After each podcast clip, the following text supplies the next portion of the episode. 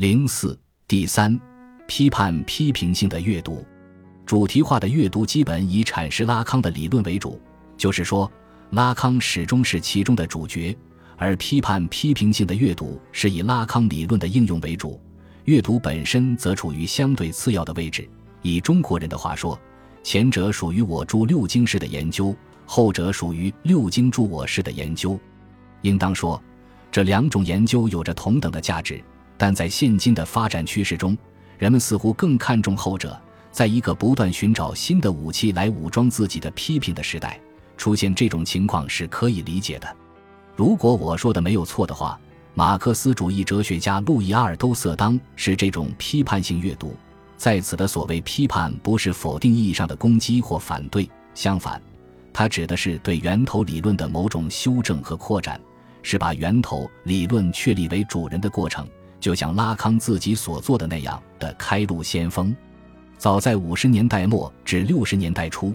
阿尔都塞就认识到了拉康的回到弗洛伊德的巨大价值。并在这一口号的启示下，开始了对马克思的返回，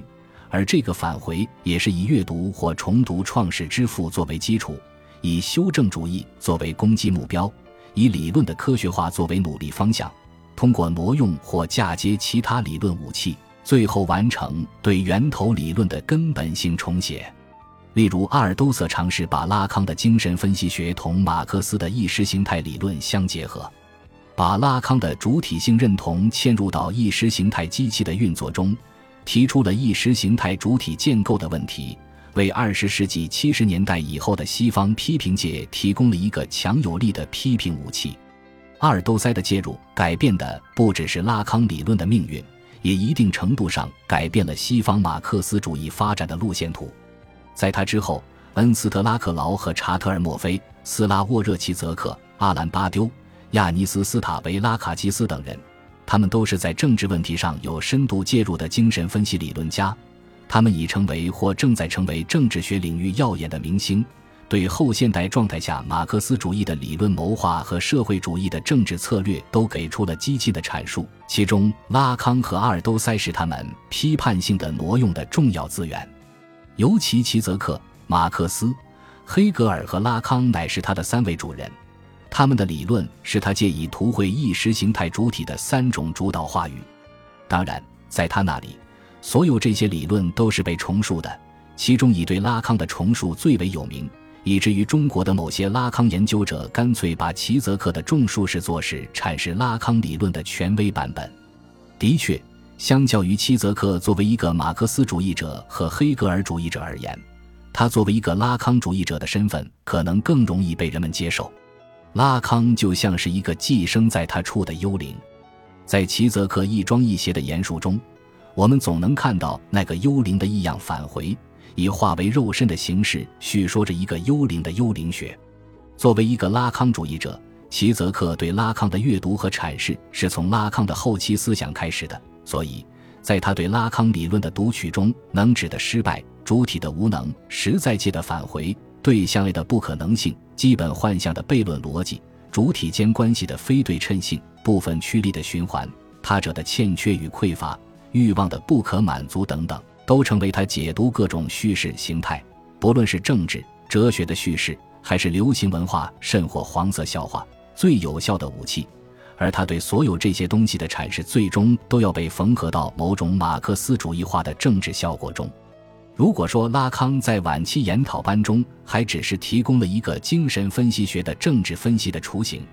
那么齐泽克就是这种政治分析出色的践行者。在这个意义上，我认为齐泽克首先是一个拉康派的政治理论家和批评家，虽然的确如中国的许多研究者所看到的，他也是一个拉康派的文化批评家和电影批评家。但这后一种身份，只有置入前一种身份的背景中，才能得到更充分的理解。那么，齐泽克的阅读到底完成的怎样？在前面我已经强调，对于拉康，没有一种阅读可自称是完整的和已经完成的。齐泽克的阅读亦是如此，他充其量只是做到了对拉康的半说。拉康在晚期研讨班中称，主体对欲望之真理真相的言说，总是一种半说。他的解释在正确，与许多人的阅读相比，他的阅读大部分时候的确称得上是正确，也只是说出了拉康的一半，因为按照拉康的不完全性定理，根本没有人可以做到对真理真相的全说，根本就不存在对真理真相的全说。若是有人敢自称如此，那他一定是陷入了自我想象的幻觉。对拉康较早进行批判、批评性阅读的另一个重要群体是法国女性主义者。自弗洛伊德的时代开始，女人就一直是精神分析学的特别主体。她们不只是特别的临床对象，更在精神分析理论和技术的形成与发展中充当着特别的结构功能。如同弗洛伊德的躺椅曾吸引了许多堪称杰出的女性一样，拉康的研讨班上也有许多女听众。他们当中的一些人后来成为法国新女性主义理论和批评的代表，比如露西·伊利加雷和茱莉亚·克里斯蒂娃。他们与海伦娜·希克苏一起并称为法国新女性主义的三巨头。后者虽然走的是德里达解构主义的路线，但同样受到拉康的影响。就立场而言，这些人大约算是反拉康的拉康主义者，因为他们经常是作为拉康的性别对立面来阅读拉康。他们对拉康的阐释是片段性的、直觉的和想象的，而非逻辑的和文本化的。他们有十分强烈的位置意识。他们对精神分析学的女性理论怀有一种既爱又恨的矛盾心理，有时甚至让人觉得，若是没有弗洛伊德和拉康作为批判对象，他们还能不能定位自己的理论方向？他们还有没有那么多的空间来表达自己的女性立场？以此言之。女性主义者与拉康的关系是悖论性的。一方面，他们在拉康的性别理论中，比如菲勒斯作为定位性别位置的优先能指，女性作为非异之性，女人根本不存在，性关系不可能等等，找到了菲勒斯中心主义的现代样板。另一方面，他们又把拉康当作滋养自己的养料，从论题到写作风格都有着对拉康的女性主义盗用，在他们的文本中。拉康就像一个幽灵一样萦绕不去，他们总是以驱逐幽灵的方式让幽灵更加坚强的返回。他们以自己飘忽不定和另类的行为与写作证实着此一性别的非遗特征。就对拉康的阅读而言，法国女性主义者更多的是为了表达一种挑衅的姿态，所以他们的阅读更像是对拉康的强力改写。这样说并不是要贬损他们的阅读的价值，相反，在许多时候。对经典的强力性误读正是创造性的肇始，正如拉康是通过对弗洛伊德的强力误读来开启其精神分析学的革命一样，法国女性主义者对待拉康的任性也把西方女性主义批评拉升到了一个全新的高度。与法国女性主义者执着于在所谓的女性写作中来迎接一个想象的乌托邦不同，英美的女性主义批评家，当他们走向拉康的时候。更倾向于在批评实践中挪用拉康，就是说，他们喜欢把拉康的理论工具化，喜欢从拉康的理论中抽取一些有用的概念与观点，并将其与其他理论工具相结合，广泛的运用于文学批评、电影批评、文化研究等等领域。虽然他们取得的成果令人瞩目，但在阅读拉康的方面，与法国女性主义者相比，他们的文本阐释能力要弱得多。多数时候，他们与拉康的文本维系着一种想象性的关系。除上面两大群体以外，对拉康做批判、批评性阅读的还有其他领域的研究者，比如伦理学领域的阿伦卡祖潘西卡、法学领域的珍妮罗莱恩施罗德、传播学领域的安德烈诺瑟德、教育学领域的简雅戈琴斯基等等。至于文学批评、电影批评和文化研究领域的研究者，更是人才济济，难以尽数。一般的说，批判性的阅读是一种强力阅读，因为这一阅读的根本不是为了还原拉康的理论，而是为了在一种强力性的阐释中，甚至在一种合理的误读中，打开通向自身理论建构的道路。而批评性的阅读，多数时候都是一种工具化的阅读，因为在这一阅读中。经过阐释的拉康理论与作为批评对象的文本之间结成的是一种象征交换的关系，一方作为一个一般等价物，通过对另一方的介入使交换关系得以实现，双方的价值看似在这一交换行为中都得到了体现，而实际上那只是拉康意义上的一种剩余价值，是经过计算后的价值剩余。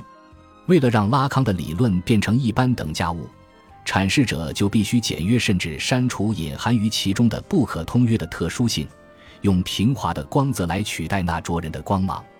例如，劳拉·莫尔维的《视觉快感与叙事电影》一文被公认是英语世界女性主义电影批评的经典甚至奠基之作。其用来批判西方主流电影叙事的强有力武器，就是弗洛伊德的驱力理论和拉康的镜像理论。按照他的解释，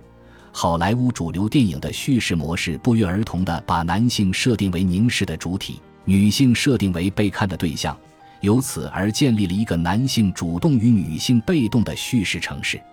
莫尔维所叙说的观影事实也许是存在的。但他对弗洛伊德和拉康的挪用都是基于某种理论上的错觉，比如他把弗洛伊德的窥隐癖机制解释为主动的看被动的被看的关系，就只是看到了这一理论的表皮，因为那一机制的根本不在于一个主体对另一个主体的关系，而是主体对自身幻象中的对象的关系。至于拉康的方面，他充其量只是在想象界和象征界的层面来理解拉康的观看理论。而没有看到拉康在一九六四年的第十一期研讨班中就已经把观看和凝视明确地区分开来，前者是想象界和象征界的交互作用，后者则属于实在界向想象界和象征界的延伸或侵入。凝视从来不是主体对对象的凝视，而是处在实在界的创伤性内核对主体的凝视，是主体在幻象中想象有一个令人惊骇的不可穿透之物在看着自己。并因这一幻象而使主体之分裂成为一个永恒的在场，在穆尔维那里，正是由于实在界的这一缺失，使得他的拉康阅读走向了拉康的反面，也使得他在论文中对希区柯克的影片《晕眩》和《后窗》的分析与这两个文本本身的视觉逻辑处在一种悖谬的关系中。因为正如后来的齐泽克等人对希区柯克的重读所显示的，对于这两个拉康主义的文本。实在界的凝视才是解开叙事之扭结或主体无意识的波罗米结的根本。当然，对于穆尔维的阅读的创伤性内核，不是这里的三言两语可以打发的，那需要一个长长的专论来解决。我并不否认他对于女性主义批评的巨大影响力，我称他的阅读有一个理论上的错觉。说的是他对拉康的凝视概念的挪用，因为实在界的缺失而给他的文本留下了一个死结。实际上，莫尔维的错觉并非个别现象，在英语世界对拉康理论的批评性挪用中，这种情形是极为普遍的。本集播放完毕，感谢您的收听，喜欢请订阅加关注，主页有更多精彩内容。